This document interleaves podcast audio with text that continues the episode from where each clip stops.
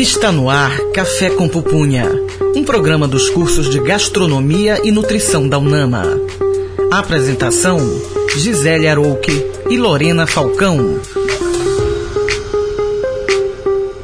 Ouvintes! Estamos começando o programa Café com Pupunha na Rádio Nama 105.5 FM. Eu sou Lorena Falcão. E eu sou Kenny Nogueira. Eu sou Marcelo Rodrigues. E este é um programa dos cursos de Gastronomia e Nutrição da UNAMA. E o tema do programa vai tratar sobre esporte e desenvolvimento social. O nosso convidado é André Lohan, jornalista especialista em comunicação científica na Amazônia, mestre em desenvolvimento do planejamento com quase 20 anos de experiência na TV, é apresentador, repórter de TV, roteirista, narrador e mestre de cerimônia. Assinou o roteiro das três edições do programa especial Expedição Pará, exibido na TV Liberal, e o documentário João de Nazaré, na Globo Play. No teatro, teve participação especial em Cabanos, em 2016, e foi um dos protagonistas na comédia Fulana, Ciclana e Beltrana, 2020 e 2021. Tudo bem, André? Olá, Kenny. Olá, Lorena. Olá, olá, Marcelo. É um prazer estar aqui com vocês hoje. Obrigado pelo convite e vamos ter essa conversa gostosa, né? Na Com rádio certeza. e também com gastronomia. Com certeza. A proposta é a gente fazer essa, esse caldeirão aí, né, meninos, com temas diversos e uma novidade hoje a gente poder abordar sobre o esporte e desenvolvimento social. Vamos começar com música, Vinícius? Cozinha Sonora em Cena.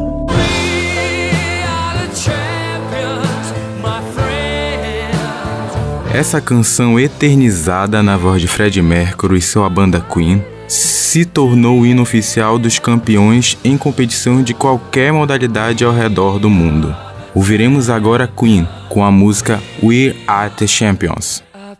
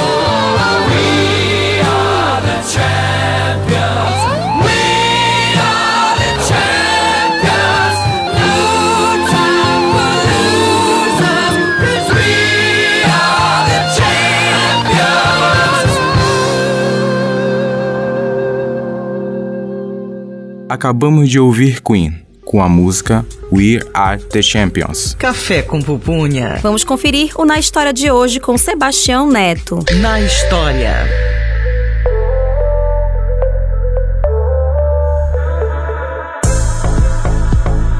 O esporte é um recurso essencial de uma nação para sua evolução social Além dos benefícios para a saúde física e mental das pessoas, gera reconhecimento em todos os lugares por ter o poder de integrar várias raças e gêneros em diferentes modalidades esportivas.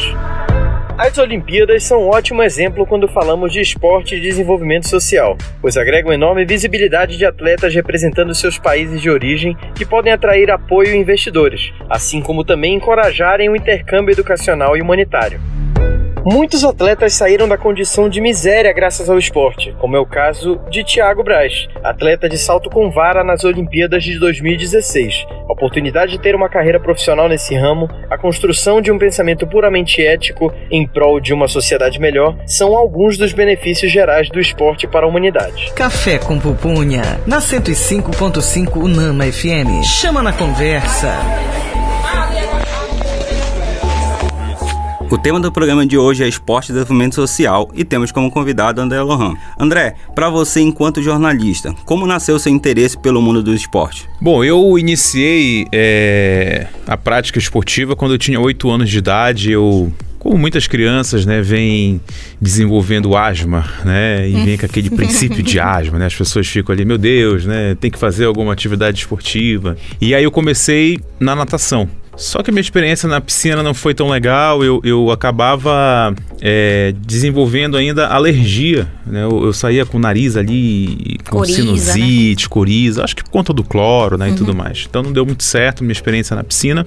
E aí na época é, eu soube que meus pais, né, souberam que tinha é, o retorno de uma equipe de futsal no Paysandu para crianças de 8 anos, né? E aí era o único clube que tinha na época é, categoria de base, que hoje a gente tem sub-8, né? Mas naquela época ele era beirando o chupetinha, talvez, né? Uhum. E aí, a partir disso, eu comecei a treinar futsal no Paysandu. É, como eu não tinha muita habilidade, quem é meu amigo de infância sabe da minha habilidade com os pés, não é uma das melhores. Conte mais sobre isso. É, mas eu era um dos mais altos, né? Uhum. Então, na época, o treinador, que era o Garrincha, olhou para mim e falou assim: Ó, você joga de quê? Eu falei: Não, não sei. Eu falei assim: ah, então vai pro gol. e aí eu fiquei como goleiro e desde então é, iniciei minha trajetória no futebol a partir do futsal. E aí, quando eu tinha 12 anos, eu estava disputando um repá, era uma final de, de campeonato paraense, sub-10 talvez, alguma coisa nesse sentido. A gente estava perdendo de goleada esse jogo. E aí, na arquibancada, tinha os treinadores da Tuna na época, do futebol de campo. E aí eles observaram que mesmo eu pegando sete gols, eu ainda continuava no jogo, né? que é difícil também, né? Você continuar no jogo depois de pegar uma goleada. E aí eles me convidaram para jogar na Tuna e a partir disso eu comecei a jogar futebol de campo, ainda no gol vi uma diferença enorme ali de uma trave para outra, né? Porque a trave de futsal é bem menor que a trave né, do futebol de campo, mas passei por um processo de adaptação e a partir disso eu, eu me encontrei no, no futebol ali, né? No futebol de campo. E aí Fiquei até o sub-17 jogando futebol na Tuna. Foi a minha trajetória, a maior parte da minha trajetória foi na, na Tuna. E numa dessas idas e vindas ali jogando né, com o pessoal do, do Remo no profissional, eu fiz um, um, amistoso que eu continuei, mesmo pegando muito gol, continuei no jogo, né? E, e, e aí fui convidado para jogar no profissional do Remo. Só que era 2013, era o ano que eu ia fazer o vestibular. Na época o Remo tinha Juscelio, Buzeto, Gilberto, os goleiros do profissional do, do Remo. E, e aí eu tive que optar entre continuar assinando o contrato com o Remo e jogar profissionalmente, ou fazer o vestibular e continuar estudando. Foi uma decisão difícil, né? Mas eu fiquei pensando uma semana e acabei seguindo meus estudos é, e, e, voltei para o futebol depois do vestibular, fui jogar na Tuna, é, aí terminei o ano de 2003 jogando na Tuna. Quando foi em 2004, toda a, a, a, equipe né, de treinadores que era da Tuna foi para o Paysandu. E nessa época o Paysandu fez uma parceria com, com um clube aqui chamado Carajás. Uhum. E de, aí eu fui com essa equipe da Tuna, né, com os treinadores, fui para essa parceria Paysandu Carajás e joguei até meus 20 anos. Aliás, joguei até meus 19 no, no Paysandu, nessa parceria com Carajás. E quando foi no meu último ano, já estava já estava aqui na Unama, inclusive, estudando, né? Não era essa a Unama, era a Unama da BR, da né? BR, uhum. O curso de jornalismo era lá. Então, de manhã cedo eu ia para Outeiro treinar pela manhã, futebol. À tarde eu já trabalhava como repórter na cultura. E à noite eu ainda tinha que ir para Unama lá da BR, né? E tudo isso de ônibus. Então eu dava uma volta ao mundo, né? De ônibus, Sim, né? Pela cidade. E aí ficava extremamente cansativo, então quando eu já saí do Paysandu, porque era muito distante, né, o treinamento lá no Oteiro, eu acabei indo para um que não era tão, tão perto também, tão, tão distante quanto, que era o Ananindeua, lá no Curuçambá. E aí foi meu último ano de sub-20. Então, assim, minha trajetória esportiva começou, né, por uma questão de saúde, como de muitas crianças, e depois acabou se tornando, né, aquele sonho ali de querer ser jogador e tudo mais. É, mas enquanto eu ainda estava estudando e trabalhando, eu seguia Pode ainda. conciliar, né? É, tentei conciliar, né, até onde eu consegui essa, essa carreira de jogador. E foi assim que eu acabei entrando no jornalismo esportivo, porque a primeira vaga que teve de, de, de repórter na cultura foi justamente para repórter esportivo. E, e eu estava trabalhando aqui como estagiário na TV Unama. E, e a vaga era para repórter, eu fui fazer o teste e acabei ficando com a vaga. Na época eu até disputei essa vaga com a Carolina Nogueira, que hoje apresenta a CNN. Então, essa, essa minha trajetória é, é, esportiva, de ter vivenciado né, durante muitos anos o futebol, acabou fazendo diferença na hora da seleção. Ah, importante. Então, além, claro, né, já de ter tido a experiência na TV Unama, de ter é, vivenciado muita coisa já, assim, muita coisa para quem era o estagiário, né, de ter a oportunidade de E praticar. jovem, né? Porque a gente Sim, vê que às vezes na época- já, só a faculdade já não é fácil conciliar, né? Uma, Exato, eu tava com na- na- 18 anos ainda. Na cultura já, né? Na cultura eu já tava trabalhando como repórter, né? E ainda jogava, então assim, a gente fazia um monte Essa de coisa. aí, é, um né, de montão atleta, coisa. né? Chegava quarta-feira, ou eu tava doente ou eu tava cansado, né? Certeza, né? Aí a gente vai, a gente vai batendo mais papo, né, Marcelo? Cozinha Sonora em Cena. Vamos de mais música, Vinícius? Para avançar na vaga, geometria é o corredor. Nessa composição, Chico Buarque canta o seu amor pelo esporte mais famoso no mundo de forma brilhante. Ouviremos agora Chico Buarque com a música Futebol.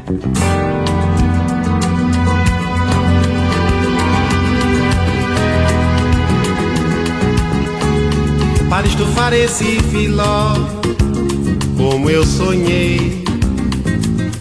Só se eu fosse o rei. Para tirar efeito igual ao jogador. Qual compositor? Para aplicar uma firula exata que pintou para emplacar em que pinacoteca nega. Pintura mais fundamental que um chute a gol.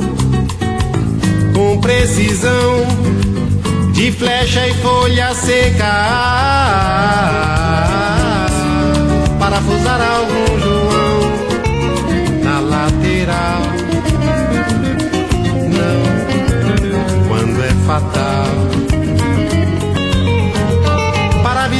finta, enfim, quando não é. Sim, no contrapé. Para avançar na vaga, geometria, o corredor. Na paralela do impossível, minha nega. No sentimento diagonal do homem rasgando o chão e costurando a linha. Para a bola do homem comum, roçando o céu.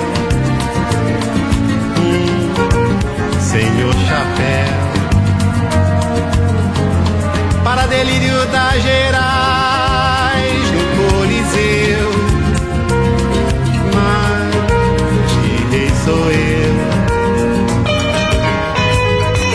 para anular a natural catimba do cantor.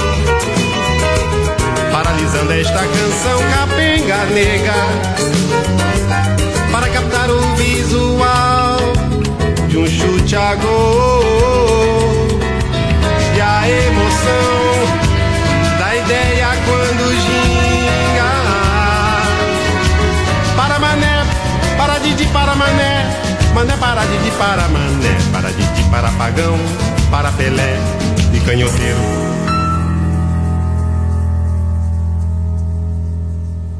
Acabamos de ouvir Chico Buarque com a música futebol. Café com Pupunha, na 105.5 Unama FM. Magna, qual a dica de filme que você trouxe hoje pra gente? Lorena, a dica de filme que nós temos hoje é The Beautiful Game, de 2012. O documentário de origem britânica mostra o poder transcendente que o esporte tem na África.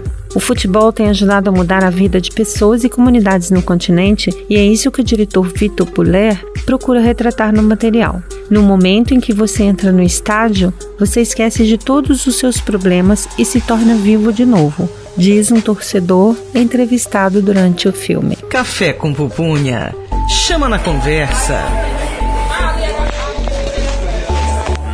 O tema está muito bom hoje. Nós estamos falando sobre esporte e desenvolvimento social e temos como convidado André Lohan. É, André, como você enxerga a relação entre esporte e desenvolvimento social? Bom, eu acho que é, são, são duas áreas, eu acho que do conhecimento. A gente está aqui dentro de um programa né, que é produzido por uma universidade, então acho que aqui você consegue é, ser propositivo em relação a essas duas temáticas. É, o esporte ele tem uma imensidão de possibilidades que você pode é, praticar com vários objetivos, né? desde, como foi meu caso, né, pensando numa qualidade melhor de vida, por uma questão de saúde, mas ao mesmo tempo também chegando numa alta performance e até em mega eventos esportivos, né, como Jogos de Copa do Mundo, Olimpíadas. Então você tem um, um espectro enorme ali de possibilidades né, de, de você atuar no esporte. Mas quando você pensa na questão do desenvolvimento social, aí você já olha para uma questão mais voltada é, para as comunidades né, da periferia, das comunidades comunidades do interior do estado, aonde você não tem acesso a esse esporte. Né? Que esporte é esse que você está falando, então, né, nos, nesses lugares mais é, afastados do, do, do centro? Né? E a gente vive numa região periférica. Né? Belém é uma região periférica, é, a gente vê os nossos times de futebol com dificuldade para captar recursos. O skate, né? Você tem visto aí por conta da Raíssa, né? Na, é, na, nas o... Olimpíadas, mas aí galera tentando fazer o skate rolar, mas assim, em condições muito precárias, por exemplo, né? É, isso, é, isso é, acaba sendo. É possível generalizar isso para todas as modalidades esportivas, uhum. né? A, a, a, gente vê o caso da, uh, da Fadinha no Maranhão, né? Uhum. Com, com, uma performance né, incrível nas Olimpíadas, na, nas últimas Olimpíadas, mas é, olhar o alto rendimento é você ver a ponta do iceberg. Né? Você não vai ter a formação de novos atletas e nem é, aumentar o número de medalhas no quadro né, nas Olimpíadas se você não tiver a formação desses atletas, independentemente da modalidade esportiva. Então, você vai, por exemplo, para o atletismo, hoje o estado do Pará está com dificuldade até com pista para você treinar. Tá sem né? pista, né? Então, para as piscinas, né, você acaba vendo também, conta no dedo, quantas cidades do interior do estado têm uma piscina semiolímpica, né, que olímpica para poder é, receber crianças e adolescentes para treinar. E além disso, você encontra outras dificuldades. Então, o acesso ao esporte, assim como o lazer, é, ele acaba se tornando algo extremamente difícil com uma série de outras, outros direitos né, que você não tem no país. Então, se a gente olha o esporte como um direito de todos e todas, onde as pessoas precisam né, ter o direito de praticar o esporte e o lazer e ter acesso a isso em equipamentos né, públicos, é, você já começa a ter uma outra perspectiva do que falta para o esporte no Brasil. Então, a gente precisa olhar para o esporte é, como um investimento que o, o, o Estado brasileiro deveria fazer, né? investindo na educação, no esporte educacional, no esporte de participação, no esporte de, é, de formação. Eu estou falando aqui de três manifestações esportivas que quase não se fala, inclusive na grande mídia, e uhum. eu faço uma autocrítica aqui. Uhum. O esporte que existe hoje na mídia não é o esporte que deveria ser é, praticado no Brasil. E aí você tem N caminhos para poder seguir isso. Ou o mercado abraça isso e faz investimentos sérios, o que não tem acontecido nesse país, ou o Estado chama realmente para si a responsabilidade e faz investimentos, o que também não tem acontecido. Então, a nossa experiência mostra é, uma necessidade de você fazer investimentos na política pública para o esporte que se perdeu. É, vamos pegar aqui, por exemplo, o que vem acontecendo no cenário nacional.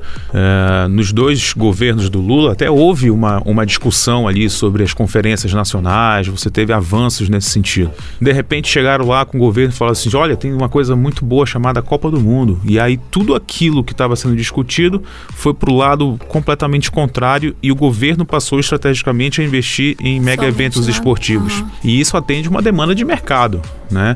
E, e aquelas discussões que vinha se né, pensando em, em, em, como você ia criar leis, como é que você ia pensar em desenvolver o esporte né, de uma forma vertical, né, em que você pudesse ter uma, é, uma política pública nacional ou, ou é, é, federal para que depois pudesse se discutir também estadualmente, municipalmente, isso acabou meio que se distorcendo. E aí, quando é, os eventos foram realizados, enfim, teve essa euforia, teve lá a sua vantagem, é, mas depois o, a política pública do esporte meio que se perdeu. Então, quando você olha para cá, por exemplo, para o Estado, é, você tem um, um, uma legislação que, que criou a CEL, que criou o fundo do esporte, que ninguém sabe né, para que serve, para onde vai, para onde vem. A quem, quem tem direito. A né? quem tem direito sobre esses recursos. E, e além disso, é, o Conselho Estadual do Esporte seria uma possibilidade de você é, reunir representantes da sociedade, né, discutir com o governo isso é, de uma forma estratégica, como seria feito esse planejamento para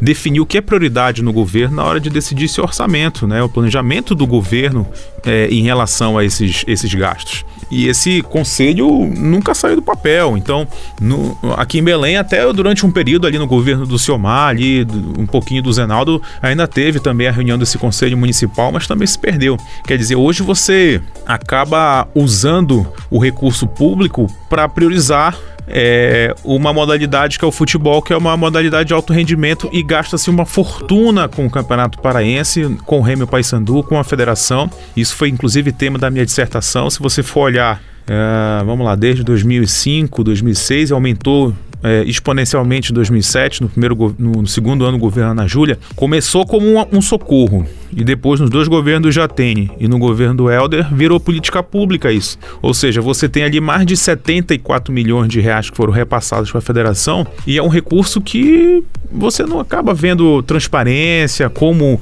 esse recurso foi utilizado e aí, como, como isso contribuiu para o desenvolvimento do futebol. Né? Os nossos clubes, desde 2005, não disputam a principal divisão do Campeonato Brasileiro. Ou seja, você tem um gasto de dinheiro que é questionável, né? Será que ele contribui com o desenvolvimento do futebol? Será que a gente não tivesse investido melhor na formação, no esporte educacional, a gente não teria tido outros resultados? É uma questão a ser, a, ser levantada. E até só te complementar, não te cortando, às vezes a gente tem a sensação que fica só aquela questão de remediar, né? Ações pontuais. A gente vai fazer uma ação ali, digamos, uma ação na comunidade tal, aí fica, ela faz aquela, aquele chama, aquela chamativa, né? Aquela chamada, e depois não vinga, né? Não, não solidifica, não, não cria laços para que aquilo se perpetue, até mesmo dentro da própria comunidade, né? É, você já vê, por exemplo, programas de segurança, de educação, de saúde, que troca de governo e os caras descontinuam, troca de nome, uhum. enfim. No esporte, nem isso a gente tem visto. Né? Quais são os programas que você vê hoje de esporte é, sendo realizados? Você vê ali, pontualmente, algumas ações da secretaria, né? é uma dificuldade de, de interligar isso com a SEDUC, é, você vê por força de lei, né, a Bolsa Atleta. Então, é, é, muito limitado. A possibilidade que nós teríamos de fazer investimento do esporte eram muito maiores se nós tivéssemos, por exemplo, uma lei de incentivo. Ok, se o Estado não quer né, desenvolver um fundo do esporte, né, um fundo estadual, um fundo municipal, é, que faça o fomento indireto, então, coloca na mão da iniciativa privada, né, como a lei de incentivo ao esporte federal é, faz, né, você aprova um projeto no Ministério e entrega para o mercado para saber quem é que tem interesse em aportar o recurso. Aqui você poderia também fazer, ao invés do imposto de renda, como é a lei federal, você podia fazer com o ICMS, por exemplo, né? ou ISS, que é o do município. É, mas a gente tem visto muito pouca, né? muito pouca coisa é, sendo desenvolvida nesse sentido. E acaba que a gente não vê é, hoje uma quantidade relevante de atletas participando das Olimpíadas. Você até Pequim você tinha uma participação ali, talvez, de seis ou oito atletas disputando as Olimpíadas. Nos últimos anos você vem cada vez menos. É, quem tem sal, é, garantido a nossa presença nisso são os atletas da Paralimpíada, né? Uhum. Com Alstar Rodas e com Alan Fonteles. E, mas assim, você começa a ver cada vez mais rara uma presença de um paraense disputando a Olimpíada. Então o problema está justamente nisso, no desenvolvimento é, do esporte, né? Como um direito de todos e como isso pode causar transformações sociais se a gente olha para essa perspectiva, a gente tem chances de ampliar o acesso ao esporte e de repente ter melhores resultados a partir dessa, desses investimentos. Exato, né? Vou até citar aqui um, um, um programa que o governo federal lançou, né, nos anos 2000, que foi o Saúde na Escola. O Saúde na Escola ele visa fazer essa comunicação, né, em prol da cultura de paz, do fortalecimento do esporte, da cultura do esporte lazer, né, dentro das escolas, com apoio de toda a rede de atenção à saúde daquele município. Mas justamente, é, como você falou, André,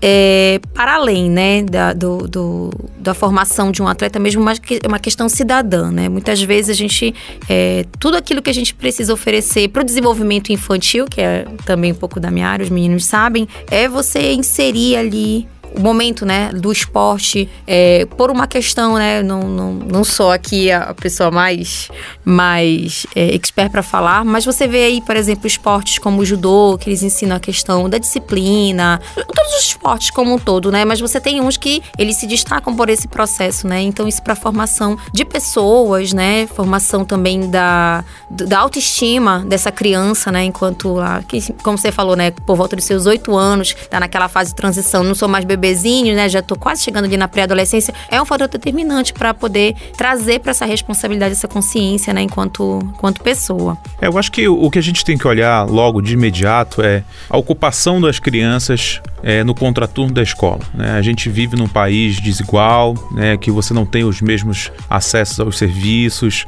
é, enquanto meu filho hoje é, tá na clínica fazendo terapia, tem uma série de crianças ociosas aí à tarde, né, sem ter nenhuma ocupação. E, e, ao mesmo tempo em que você não tem acesso ao esporte, você não tem acesso a uma série de outras coisas. Você não tem acesso à saúde, você não tem acesso à educação, você não tem acesso né, a oportunidades de emprego, a formação. Então, é, isso falta demais. de lazer, né? Por exemplo, as praças que a gente sempre comenta, né? A gente não tem mais liberdade. Não sei se você tem filho pequeno, mas se você não. for dar uma volta com seu filho, quem deve vivenciar isso também. Para onde é que você vai levar seu filho? Você roda, roda e vai levar no shopping, vai levar em lugares privados. É. Ou seja, até o lazer foi privatizado na cidade né, do ponto de vista da urbanização, você não tem tantas opções, equipamentos em que você possa trazer as pessoas, os seus filhos, porque pode ser que, que exista, mas você chega lá, o negócio está quebrado, não tem segurança, é, é, não tem nenhum outro serviço, ou então, tipo, você vai lá, tem só um, um balanço lá, mas não tem mais nada para fazer. Ou né? então tem. Daí vem a privatização também, porque aí tem muito pula-pula que, que tem que ser pago, daí muito Sim. equipamentos também que acaba que, que privatiza, não tem né? manutenção adequada, às é, vezes, então né? Não tá adequado então, para qualquer tipo, né? Ou você vai não ter nem arborização nos lugares, né? Talvez no futuro tenha. É, daqui né? a No Porto, talvez no futuro tenha, é, mas. Em 20 anos a gente daqui, vê uma árvore. Uma árvore, mas é, é, o tipo da coisa assim que você vai vendo e, e falta muita coisa. Então, é, se você começa a oferecer, por exemplo, é, junto com o terceiro setor, ONGs, associações, é, garantir recursos para que essas associações possam desenvolver atividades no contraturno da escola, já é uma vitória. Com certeza. Porque você começa a é, trabalhar junto com a escola, você começa a melhorar a performance da das crianças dentro da sala de aula, mas sobretudo você começa também a garantir com que elas tenham uma perspectiva lúdica do esporte, né? Que elas possam se divertir praticando esporte. A gente não está colocando uma criança, nem deve se fazer isso, uma com criança com oito né? anos para ser campeã e pensar que ali vai nascer o novo Messi ou Cristiano Ronaldo. É. Não é essa a proposta. É de saber de que a cada 100 crianças, mil crianças, a gente tem ali crianças que gostam do esporte, exercer, exerceram sua cidadania e a partir disso pode ser que vire um jogador de futebol futebol, pode ser que vá para um outro esporte, mas a importância é que elas tenham acesso ao esporte e ao lazer também. É, depois a gente vê no que dá, mas o primeiro momento agora é ocupar essas crianças, porque quando a gente acaba deixando ociosa, aí a prospecção para criminalidade acaba sendo e, um e alvo esse mais é um ponto fácil. importante, né? Que quando fala em criminalidade, daí quando a gente fala isso da periferia, isso se agrava 100 vezes mais, né? Porque aí que eles não têm disponibilidade de espaço, o acesso a esse espaço público que pra gente que, que tem uma certa certa facilidade, é, já é difícil, mas para eles é pior Condici ainda. Mas condiciona a renda, de certa é, forma, né? E aí vem, vem a, a, de ações, iniciativa, muitas vezes de pessoas da comunidade, né? Que tu já fizeste uma matéria, Sim. inclusive, do, do salto, que as pessoas ficavam saltando no pneu e pulavam no, no, na no açaí, na, na, na açaí rádio, no açaí. Uhum. Então, essas iniciativas muitas vezes é a única forma de, de, de lazer dessas crianças, né? Então, é para eles é muito mais difícil. E com nenhum real, né? Então, às vezes o governo gasta muito mais para tentar levar esporte e lazer para uma periferia como essa, mas não tem nenhum relacionamento com a comunidade, os professores, os, eh, os servidores não conhecem absolutamente quase ninguém de lá, não conseguem entrar errado, da né? forma como esses, essas iniciativas entram, né? Então, é, e além disso, se você for olhar do ponto ponto de vista da. É, da possibilidade de você transformar isso né, num atleta é, que performa em várias modalidades, como você vê em outros países, né? O cara consegue. É, pô, o cara gosta de futebol, mas ele pratica o vôlei, pratica o salto em distância, ele também nada. Você, você tem ali um. dentro de um espaço, né? Se fosse, né, num, num caso ideal, dentro de um espaço a possibilidade de, de, de, de experimentar várias outras modalidades, de, de saber aquilo que é mais bacana, o que você não gosta.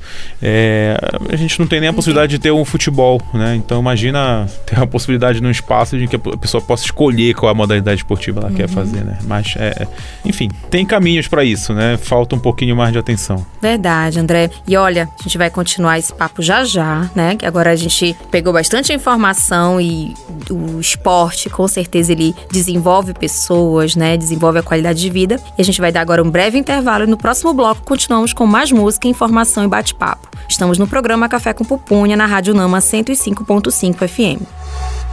Estamos apresentando Café com Pupunha. Café com Pupunha.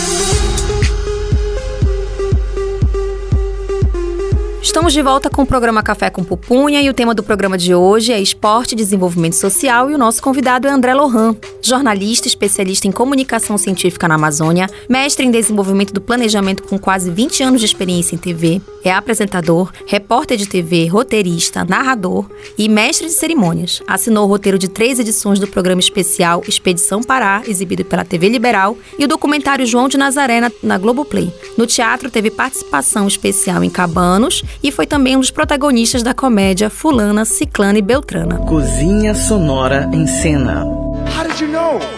That's my favorite baseball team too. Vinícius, qual é a música que vamos ouvir agora? Wolfpack é uma das bandas mais divertidas da atualidade. Em One for Eleven, fazem referência a um dos esportes mais amados dos Estados Unidos, o beisebol. Ouviremos agora Wolfpack com a música One for Eleven de Megiel.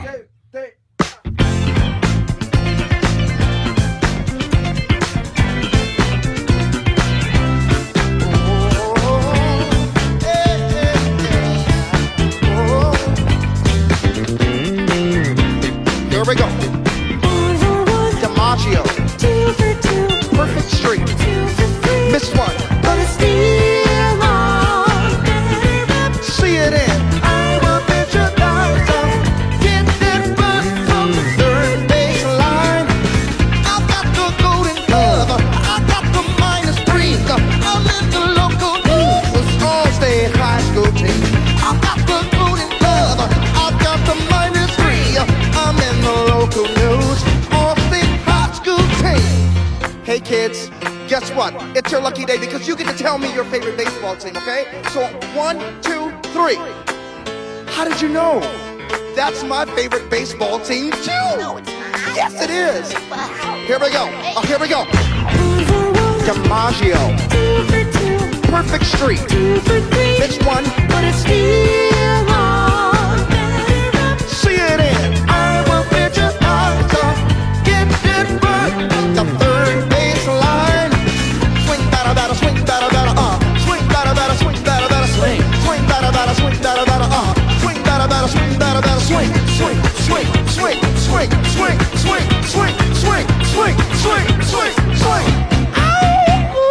1998, the World Sillies in Cleveland. I went with my dad and Joe Table. Well, he blew it. So, so now I root for the New York Yankees with Bartoli Colon. He's throwing 101 in the ninth inning. Well, he's the best. Come on, one. DiMaggio. Two for two. Perfect streak. Two for three. This one, but it's deep.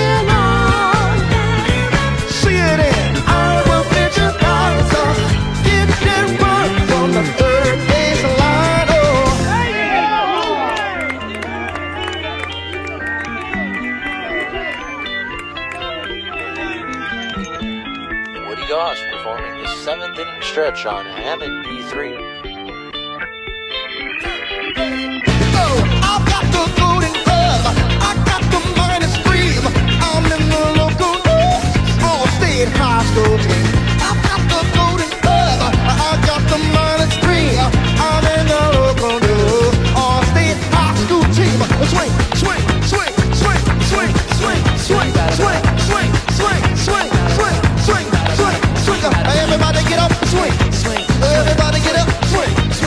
Everybody get up, swing. Everybody. Oh, yeah, oh, oh.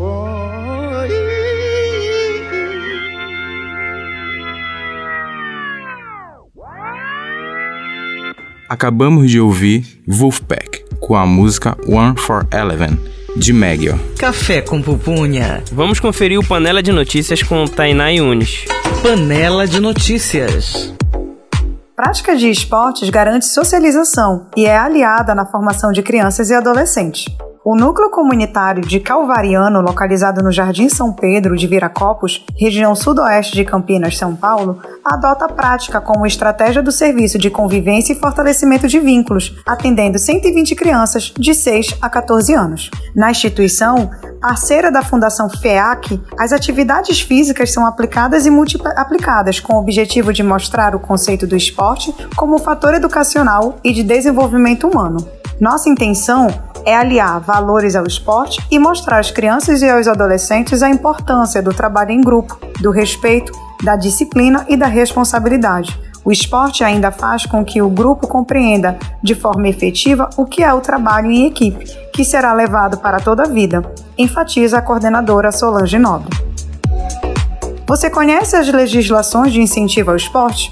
Dentre elas temos a Lei de Incentivo ao Esporte, Lei número 11.438 de 2006, que dispõe sobre incentivos e benefícios visando organizar as maneiras de fomentar o esporte no Brasil, entendendo que o esporte é de fundamental importância para o desenvolvimento social e educacional de crianças e adolescentes, bem como práticas de lazer.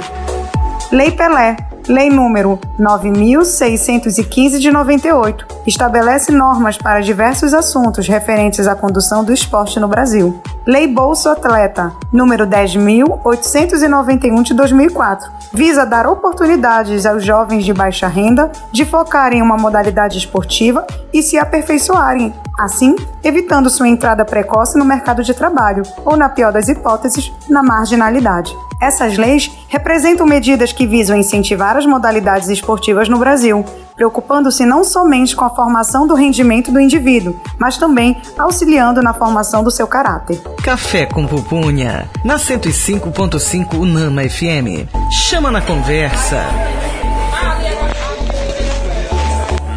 O tema do programa de hoje é esporte e desenvolvimento social e temos como convidado André Lohan. André, de que forma o esporte pode contribuir para a formação das pessoas? Para além do aspecto biológico da saúde. Ken, eu acho que o esporte hoje ele é uma, uma ferramenta de transformação, é, inclusive garantindo ali uma, se a gente tivesse um país com condições né, de, de, investir na formação de novos atletas, de proporcionar um esporte educacional, ele poderia causar transformações né, em classes sociais. Né? Você teria atletas ali que poderiam, é, de uma forma bem jovem, né, garantir ali um, uma condição de vida melhor para sua família.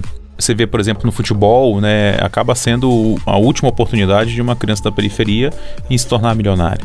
No esporte, se a gente tivesse hoje é, acesso para muitas crianças e, adolescentes da periferia também seria, né? Você imagina é, o como foi difícil ali a vida da fadinha, né? No, junto com a sua família, né? no skate lá no Maranhão. Então, Ali é a realidade de muitos outros atletas brasileiros, né? Você pega, por exemplo, Isaquias Queiroz da Bahia, que veio de um projeto social na canoagem, né? E, e consegue hoje, né, ter, né, é, viver do esporte, né? Então isso, além de gratificante para o atleta, é, mostra a possibilidade de você fazer transformações na vida dele, na vida da família e até mesmo da comunidade onde ele vive. O futebol proporciona isso, mas o ideal seria que outras modalidades também proporcionassem isso. Aqui no Brasil você tem uma dificuldade enorme, né? Você, você vê é, os nossos talentos chegando e competindo, performando muito bem em Olimpíadas, em campeonatos mundiais, mas acaba sendo aquele cara que é o ponto fora da curva, aquele cara que com quase nada de investimento ou com uma dificuldade enorme é, conseguiu chegar né, no, no, lugar mais,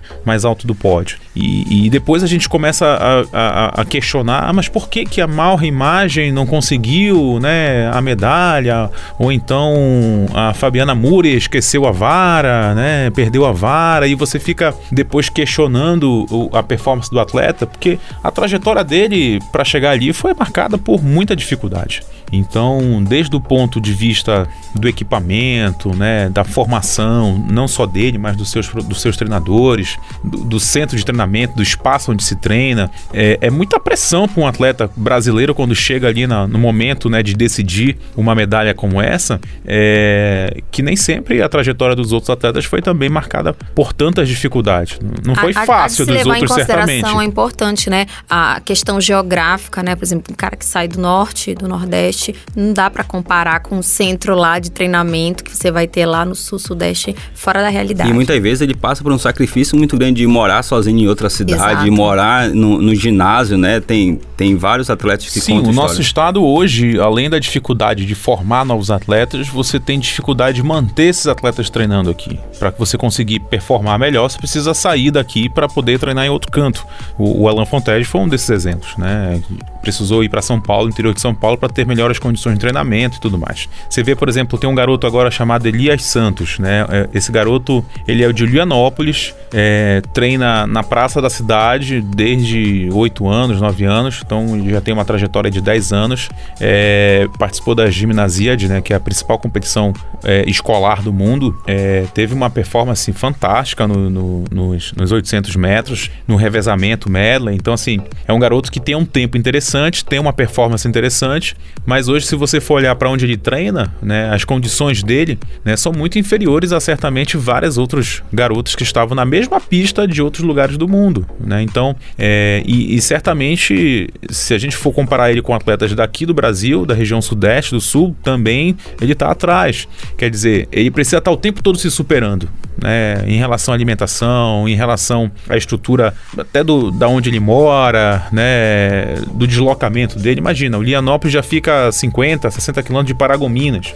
Quer dizer, ele, ele já abre uma viagem dele para participar de uma competição internacional fazendo uma viagem de quase 400 quilômetros, né, para poder chegar em Belém. De lá, sabe Deus aonde ele vai fazer uma conexão, porque quando você faz viagens, né, para Belém, ou você bate em Brasília, você bate em São Paulo, você vai para Fortaleza, tem um monte de lugar que a gente precisa passar antes para poder, né, sair do estado. Então veja, é, os desafios, né, até na logística desse atleta são complicados, são complicados. A gente vê muito isso também nos próprios times de futebol. É, Remy e Paysandu, quando vão disputar competições nacionais, pegam voos de madrugada, pegam voos passando pelas rotas mais é, absurdas possíveis, né? né, as conexões e, e- e acaba sendo realmente um, um fator Desgastante. desgastante porque envolve sono, envolve alimentação, envolve treinamento. Atenção, então, né? De você to- tem que chegar a tal Exato. horário. Tudo isso acaba né, é, influenciando. Então, assim, não é. Desculpa o termo aqui, frescura, mas isso é, acaba sendo um, um vetor contrário, né? Na, na hora da sua preparação e na hora de você ir competir.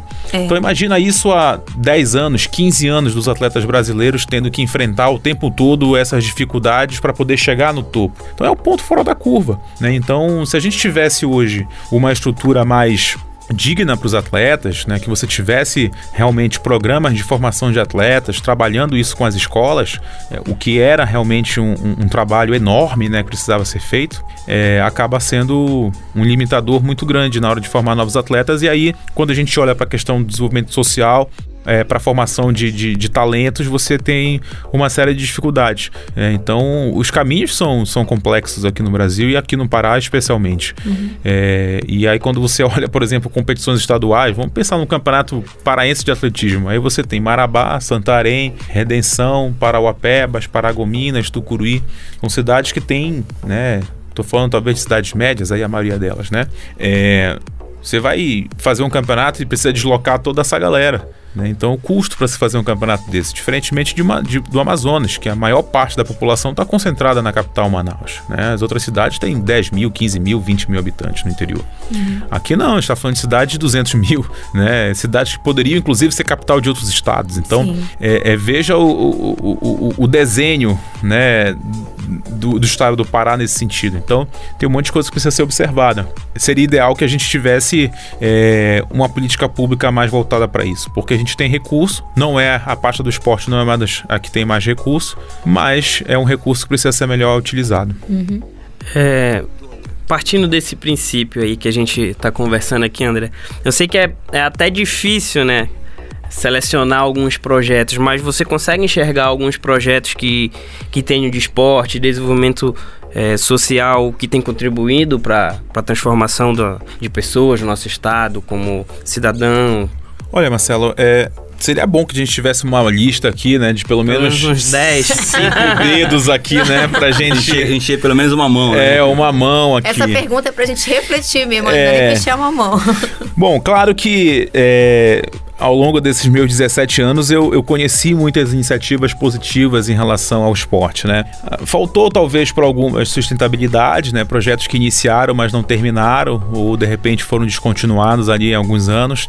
Mas o que eu tenho visto realmente de mais eficaz, independentemente é, da localidade, são as iniciativas do que a gente costuma chamar de agentes sociais, né? É aquele cara da comunidade que não tem um patrocinador, né? ele não tem um específica. convênio com, com a prefeitura ou com, com o governo, é, mas aquele cara consegue ali manter 40, 50, 100, 150 crianças e adolescentes treinando uma modalidade X. E esse cara às vezes pega dinheiro do próprio bolso, né? Quando não, ele sai pela comunidade ali vendo formas de conseguir dinheiro, né, para poder manter as coisas. E o cara traz ali uma ele traz ali uma uma uma perspectiva melhor, até para garantir um, um lanche, um café da manhã para aquela criança que não teria nada.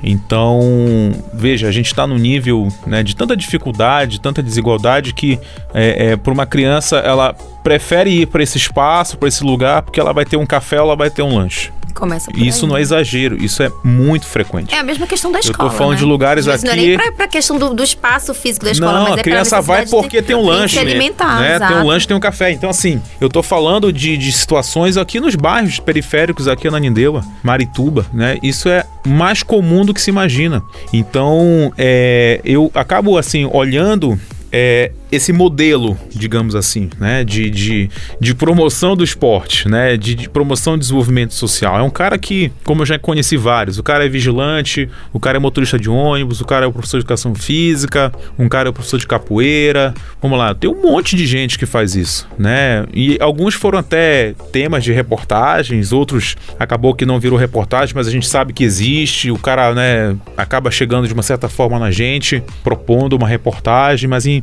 o que eu percebo é que isso é recorrente.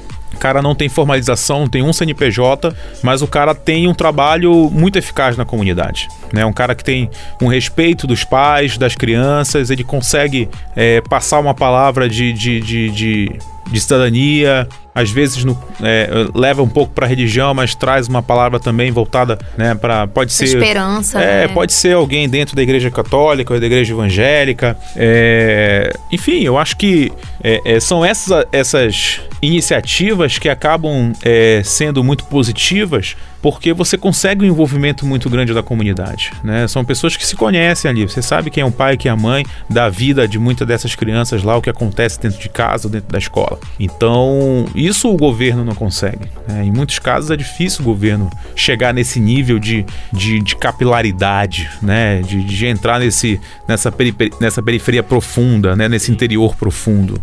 É, Poderia ser pelo governo? Poderia. Era desejável até que esse recurso viesse de uma forma mais perene, né? Que, que você tivesse é, esse trabalho sendo desenvolvido pela prefeitura, pelo governo do estado, pelo governo federal. Mas é, é difícil você encontrar iniciativas nesse sentido. Agora, por que também? Vamos lá, tenho tempo ainda? Porque, eu, posso...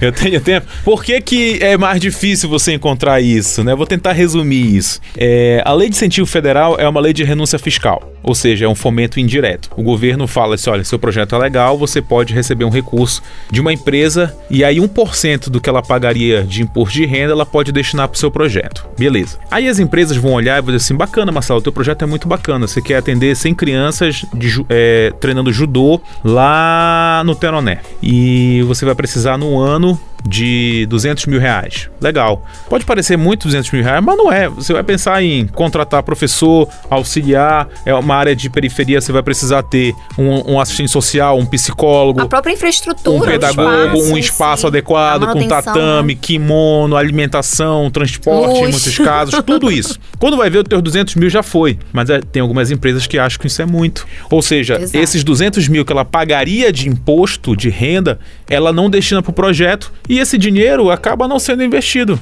Isso é o claro, que vai parece, pro André, governo vezes, e, assim. e- e se perde. Só Se te- perde entre aspas, né? Só te cortando assim, o que parece muitas vezes, a gente já falou, é falta o lugar de fala, né? Fa- como você falou ainda há pouco, e a gente também já escutou também de outros colegas, é, tem que ser alguém que vive essa realidade, que está ali segurando essa pasta, segurando, coordena essa pasta no governo estadual, municipal, federal, porque muitas vezes, né, como é que eu vou querer pensar uma política para criança, sendo que eu não conheço todos os aspectos de uma criança típica e de uma criança atípica, por exemplo, que, em que o esporte ali ele vai se dar para o desenvolvimento cognitivo, emocional, cidadão, né, de, de todas as de- dessa base aí que é a nossa infância inicial. Então falta essa essa é, não, não tem essa sensibilidade, né? Ou poucos e às vezes quem para quem tem não tem o espaço para poder pegar essa pasta, né? Podemos dizer assim. É, é, o que a gente tem visto, e isso não é uma exclusividade do Pará e nem das cidades paraenses, Sim. mas isso pode ser generalizado para o Brasil inteiro. O cara que é secretário de saúde, ele é médico, enfermeiro, ele tem uma formação na área da saúde. Vai para educação, né? O cara tem um curso de pedagogia, licenciatura em alguma O coisa. ideal que seja assim, né? Mas assim, você vê, né? O cara tem uma formação né, nessa área. O do esporte, quem é esse cara? A impressão que dá é aquele cara que ele participou da campanha, ele tem que estar no governo, mas ele não tem talvez tantas habilidades para não chamar de competência para estar numa dessas outras pastas. Então, esse meu amigo, você vai lá pro esporte. Mas assim a gente vê também no turismo, Exato. na cultura, tu pega qualquer cara e põe lá para assumir essa pasta.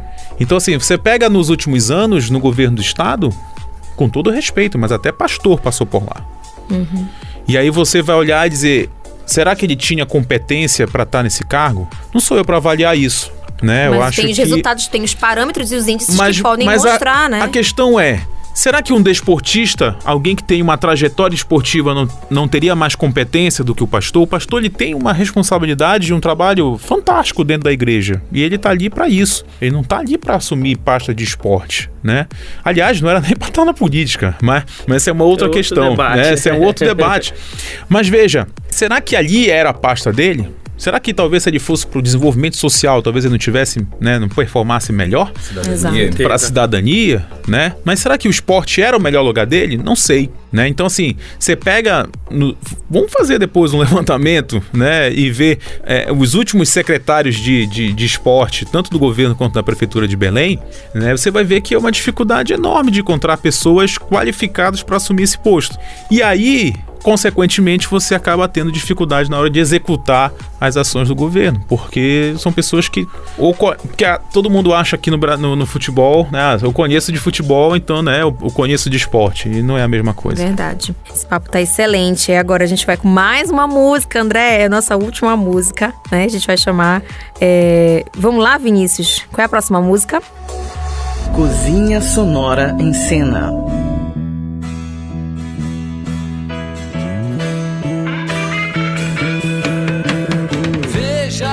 Raul Seixas nos deixou com uma simples e poderosa lição: nunca desistir, que abraça bastante esse espírito esportivo. Ouviremos agora Raul Seixas com a música Tente Outra Vez.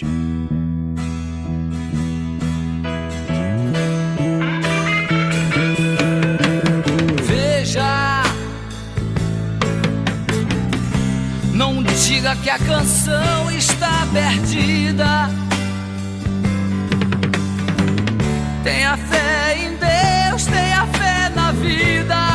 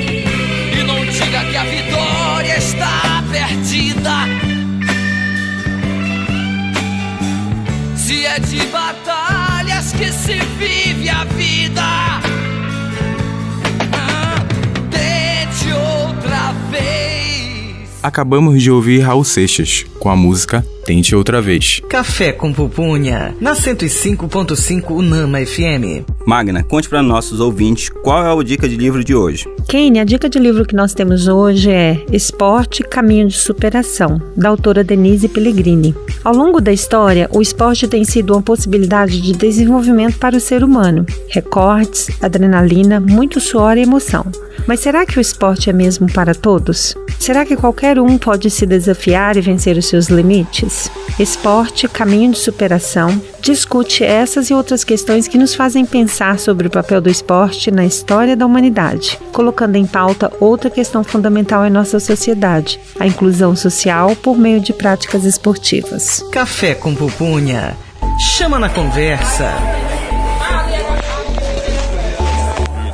O tema do programa de hoje é Esporte e Desenvolvimento Social e temos como convidado André Lohan. Legal, né, Marcelo? Nossa, o André trouxe tantas coisas. é bom. importante, né? A gente já falou aqui sobre as experiências dele, né? Ele deu aqui uma aula pra gente sobre né, como olhar pro esporte de fato, né? Para além do biológico, eu como nutricionista, achei super importante as falas que o André trouxe, porque às vezes as pessoas, viu, André? Elas focam muito de fazer esporte por conta do peso ou por conta, né, de uma prevenção de uma doença, né? Uma diabetes, uma hipertensão. Mas é, é o esporte, ele é a essência do ser humano, né? Então, para além né, das questões biológicas de fato. E aí a gente queria, né, quase se despedindo aqui do programa hoje, André, com muito dor no coração de poder querer duas horas de programa, tá? A gente queria que você deixasse uma, uma mensagem, assim, principal pro nosso ouvinte, né, do Café com Pupunha e depois para quem vai ouvir aí em forma de podcast, né, pra gente refletir, né, sobre a necessidade de que a gente se envolva e cobre, né, esse, esse ano eleitoral, inclusive, né, vamos cobrar mais sobre isso, certo? É, a gente olha muito, né, para o cargo do executivo, né? A gente vai ter agora eleição para governador, para presidente, e a gente fica ali naqueles debates deputados, acalorados. É, não, mas você olha para o executivo e fala assim, não, mas eu quero o fulano, não, É. mas o fulano é melhor, não, mas isso e aquilo. E acaba olhando para o legislativo e acaba votando às vezes de qualquer maneira. É, eu acho que a pauta do esporte ela tem sido muito tímida né, do ponto de vista das últimas legislaturas, é, você não tem visto tantos representantes do esporte. Claro que a sociedade ela tem ali, né, em voga ali os debates que ela acha que é mais importante no momento. Então a gente tem visto ali é, questões voltadas para arma, legalidade ou não, é, identidade de gênero, né, tem um monte de coisas que né, estão sendo discutidas hoje que eu acho que são debates importantes Combustíveis. combustível. É, no caso seria o ICMS ou não, né, para reduzir o valor do combustível, né? Mas o que eu penso é, é, a gente precisa voltar a ser mais propositivo em relação ao esporte. Eu acho que é um, é um tema que não está, digamos assim, na moda, né? Não é um tema que está é, num debate mais acalorado e, mas ao mesmo tempo ele assume uma importância muito grande no desenvolvimento da sociedade como um todo. Se você consegue garantir mais esporte e lazer para as pessoas, mais educação, é, consequentemente, isso me parece lógico, você gasta menos com, com segurança, você gasta menos com penitenciárias, né? Então, é, é, é um investimento que você faz, que é um investimento de médio e longo prazo, mas que os resultados podem nos trazer coisas muito positivas daqui a 10 anos, 15 anos, 20 anos. Então, é, é, eu não estou falando para a gente gastar ali um caminhão de dinheiro né, e deixar de priorizar outras coisas, especialmente numa pandemia, é, mas eu acho que a gente precisa olhar para o esporte de uma forma mais integrada com a educação, é, Mas com a, a pandemia suprimiu pública. muito, né? Muitos elementos essenciais do- da, da política pública como um todo, que a gente Sim. formava enquanto sistema, foi suprimido para atender a demanda da pandemia e agora a gente está tendo que recobrar, Esse país tem isso. muito dinheiro. Esse país tem muito dinheiro. Deputados, senadores não ficaram sem receber, não tiveram redução dos seus salários, né? No judiciário a mesma coisa, Uhum. né? Então, assim, é, tem muito dinheiro nesse país. O que a gente precisa, na verdade, é como a gente vai olhar para esse orçamento e ver aquilo que é prioridade para a sociedade.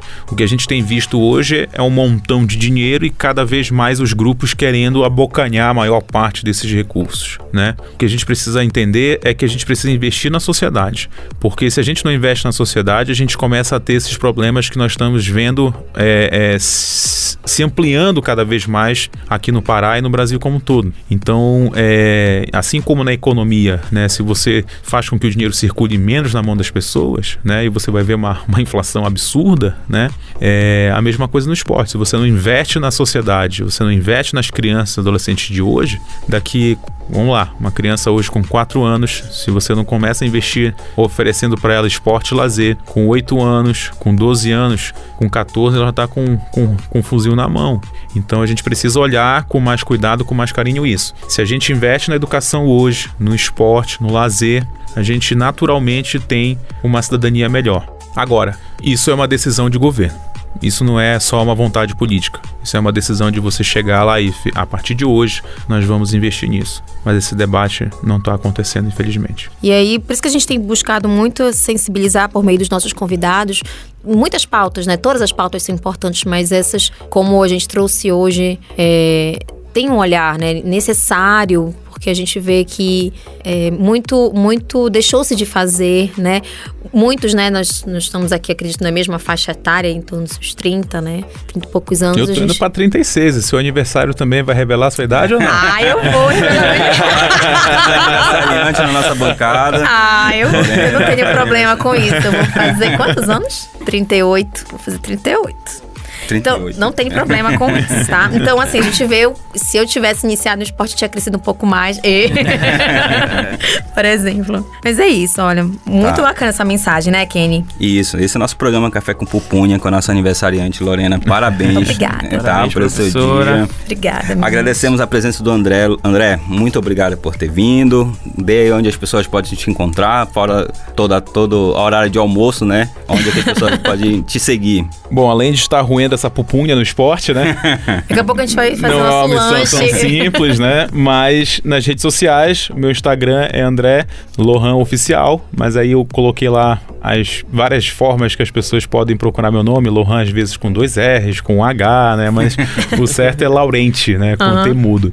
É, eu costumo mais usar o Instagram e o Facebook, então basta digitar meu nome lá que vai encontrar. O Twitter eu não entro muito lá porque é um campo minado, então nem sempre eu, é, eu, eu tô, tô disposto a, a entrar nesse campo de batalha, mas são essas redes sociais aí que eu costumo usar. Ai, muito bom. Eu sou Lorena Falcão. Eu sou Kenny Nogueira. Eu sou Marcelo Rodrigues. Na locução também estiveram os alunos Magna Teixeira, Sebastião Neto, Tainá Yunes e Vinícius Vieira. Nos sigam no Instagram, arroba Café com Pupunha Unama FM. Participe conosco.